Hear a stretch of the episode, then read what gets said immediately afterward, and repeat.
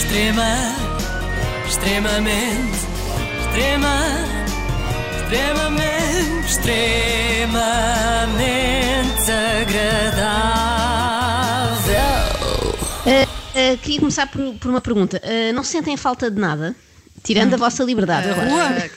Mas não sentem falta assim de alguém de quem já não falamos há imenso tempo? Ah, deixa ver. A, a Luciana Abreu? Luciana Abreu. Olha, por acaso também, também. Não tem vindo muito a propósito, mas também tenho alguma saudade, confesso. O que é, é pena ela não ter vindo a propósito, vou, vou, investigar o que é que ela anda a fazer. Mas eu estava a pensar mais no Rodrigo Guedes de Carvalho, é que já ah. lá vão para aí uns, uns cinco dias sem falarmos dele e eu já sinto aqui um vazio. A verdade é que ele foi para casa cumprir a sua quarentena. Uh, mas não se pense que é por estar recolhido, aliás, ele volta hoje ao Jornal da Noite, já estou em pulgas, não se pense que é por estar recolhido em casa que o Rodrigo deixa de dar que falar. Mal chegou a casa, fez um post com uma careta e a legenda eu triste por não ir trabalhar nos próximos dias. Gosto das frentes de batalha. É lá que pertenço. Grandão! Oh, nós sabemos, Rodrigo, nós sabemos, nós sabemos. Tu és o nosso Martim Muniz, disposto a entalar-te na porta para não deixares entrar o Covid-19. Ou melhor, neste momento és assim uma espécie de Dom Sebastião em Alcácer Quibir, não é? Na medida em que desapareceste do ecrã e temos de estar à espera de um dia de nevoeiro, como hoje, de resto, para que reapareças e substituas a Clara de Souza, que nem se digna a declamar um poemazito que seja. É triste. E por falar em poemas, outro dos posts caseiros do Rodrigo Guedes de Carvalho reza assim. Na semana passada terminei o Jornal da Noite com um excerto de um poema. Um número vasto de pessoas pediu-me para identificar o autor e mostrá-lo na íntegra.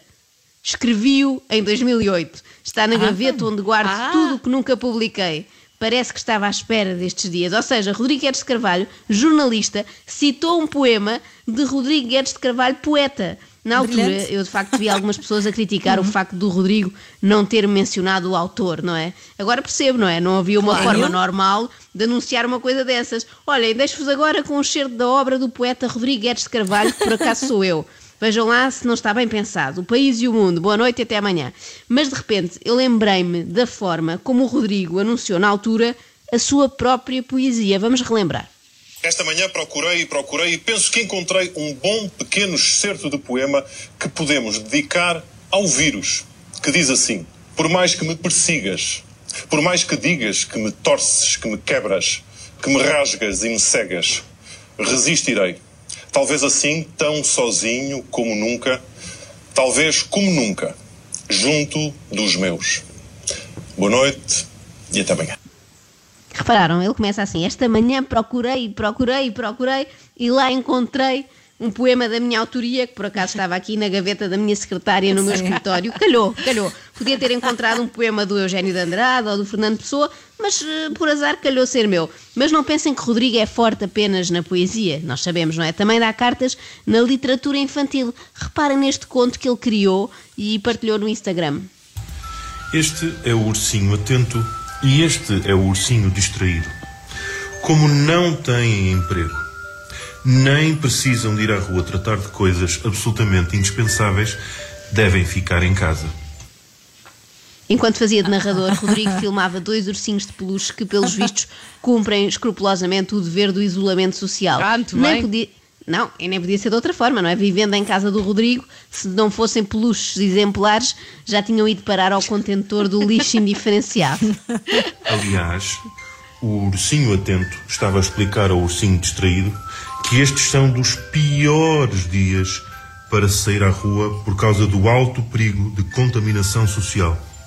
Só que o ursinho distraído está a dizer precisamente que hoje apetece-lhe ir à rua, vai dar um passeio na marginal, que vai ter com os amigos, que vai beber uma bica, coisas nada imprescindíveis. Ah, eu, percebo, é eu, percebo, eu percebo que os ursinhos do Rodrigo estejam desejosos de ir à rua beber uma bica. É que não deve ser fácil estar tanto tempo em casa a ouvir declamar poesia. E o ursinho atento diz-lhe: Tens a certeza que queres fazer isso? Tenho, diz ele, e avança. Tens mesmo a certeza? Precisas mesmo? Pensando bem, tens razão posso deixar para outro dia. Os diálogos são muito lentos, não é? Muito parados. Parece que a história, parece que a história do ursinho atento e do ursinho distraído foi adaptada ao cinema pelo Manuel de Oliveira, não é? É verdade.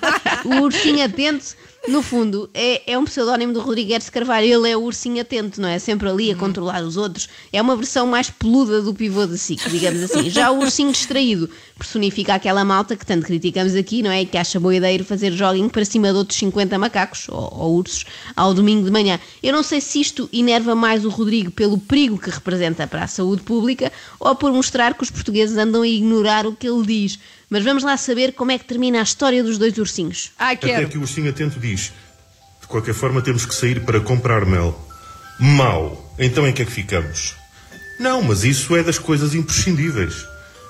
Ficamos civilizadamente na fila do supermercado. Ah, ok. Eu achei este final um bocado xoxo, confesso. Um Isto foi o final? Ah, Hum, ok, ok. foi o fim, não é? Esperava uma Só coisa mais assim. épica, mais empolgante, mais dramática. Sei lá, o ursinho distraído confessava que tinha feito um teste positivo de Covid-19, mas por ser distraído, lá está, tinha-se esquecido de contar. Ou então o ursinho atento tomava medidas mais drásticas e gritava: Acabou-se a porcaria do mel, isso só te fazem mal, estás a ficar gordo nesta quarentena. Vamos fazer as aulas do meu PT em direto no Instagram às seis e meia. Bem, depois de ver esta história infantil com os dois ursinhos pardos a serem manipulados pelo Rodrigo, eu dei por mim a concordar com o jornalista que uns dias antes tinha dito isto. Não sei se vos tem acontecido, comigo já aconteceu nesta última semana, quando acordo de manhã ou se desperto de repente de noite. Há ali uns segundos, um pequeno momento em que me parece que tudo isto é só um pesadelo que eu estava a ter. Não é?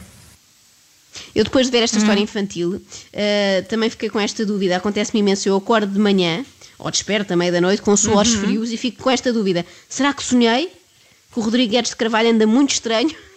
Ou é mesmo verdade? E é mesmo verdade, por incrível que pareça. Temos de acordar e reagir. O que neste caso estranho é estarmos longe dos outros. Crescer faz doer e doer aprender. Vamos sair desta noite escura e talvez venha a ser o verão português mais luminoso de sempre. Será que esta prosa poética Bem. também é de sua autoria? Não sei, não é? Daqui a uns tempos saberemos, quando Vai vier dizer, identificar é? o autor, não é? Aquela rima do crescer faz doer e doer aprender foi uma piscadela de olho ao público mais novo, não é? Fã da história dos dois ursinhos. Bom, ficamos a aguardar o próximo conto infantil com expectativa, qualquer coisa como o Patinho Feio, que é um patinho muito mau que vê as notícias da TVI em vez de ver a SIC. Extrema, extremamente, extrema, extremamente, extremamente agradável.